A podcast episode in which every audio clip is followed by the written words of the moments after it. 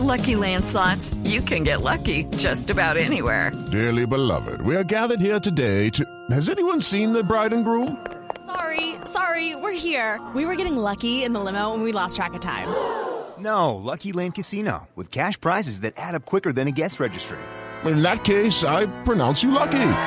Play for free at LuckyLandSlots.com. Daily bonuses are waiting. No purchase necessary. Void where prohibited by law. 18 plus. Terms and conditions apply. See website for details. Doctor Acero, en este momento, cuando estamos registrando lo que pasó en la Escuela General eh, Santander y que además lo registra el mundo entero, ahora vamos con titulares del planeta, los colombianos nos preguntamos por qué estamos viviendo esto en este momento, después de tantos años de haber vivido en cierta medida, entre comillas, en paz. No registrábamos un atentado como estos en Bogotá hace muchísimo tiempo. ¿Por qué razón usted como experto en seguridad diría que se está presentando esto hoy en el país?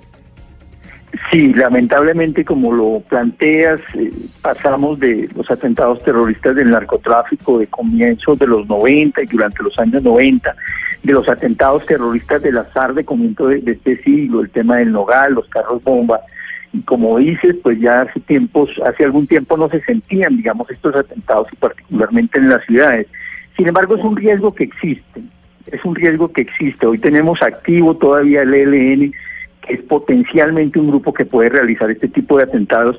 También algunas organizaciones criminales que tienen estructura militar, el tema del clan del Golfo, los pelusos y una serie de organizaciones criminales que tendrían dentro de su repertorio las posibilidades de realizar este tipo de atentados. Entonces son riesgos que existen y ojalá no retornemos a las épocas que vivimos tanto de los años 90 como de comienzos de este siglo doctora Cero, pero mire, en este tipo de, episodios, en Barranquilla el año pasado, para esta época también, el 27 de enero, un atentado terrorista que causó la muerte de seis personas y dejó más de 40 heridos.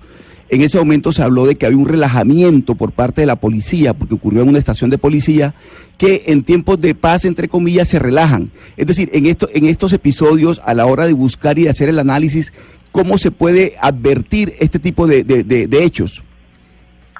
Pues dentro de la propia institución, eh, digamos, hay protocolos y hay formas de, seguridad y seguramente en algunos casos, como usted lo menciona, pueden haber algunos descuidos desafortunados. Pero también hay que reconocer que la institución es un objetivo por parte de algunas organizaciones criminales. O sea, la institución ha sufrido atentados tanto del tema del narcotráfico como de las guerrillas a lo largo de todas historia, digamos, entre estas confrontaciones que hemos tenido tanto en el conflicto armado como con las organizaciones criminales. Entonces, digamos que, que, ahí está presente ese riesgo y es ahí donde efectivamente hay que seguir demandando mayores controles específicos, no solamente para la seguridad de la institución, sino para la seguridad absolutamente de todos los ciudadanos. Como decía anteriormente, no podemos regresar a los a los lamentables hechos terroristas y casi recurrentes de los años 90 y comienzos de este siglo. Señora Cero, hay, dos asuntos para tener en cuenta en este atentado. Primero, el lugar en la Escuela General Santander y segundo, en la ceremonia de ascensos. Además, un día después de que el alto comisionado Miguel Ceballos hubiera dicho que el reloj para la paz corre en contra del ELN y pues eso, por eso algunas personas pues habrán interpretado o especulado que, que puede ser el, ELN.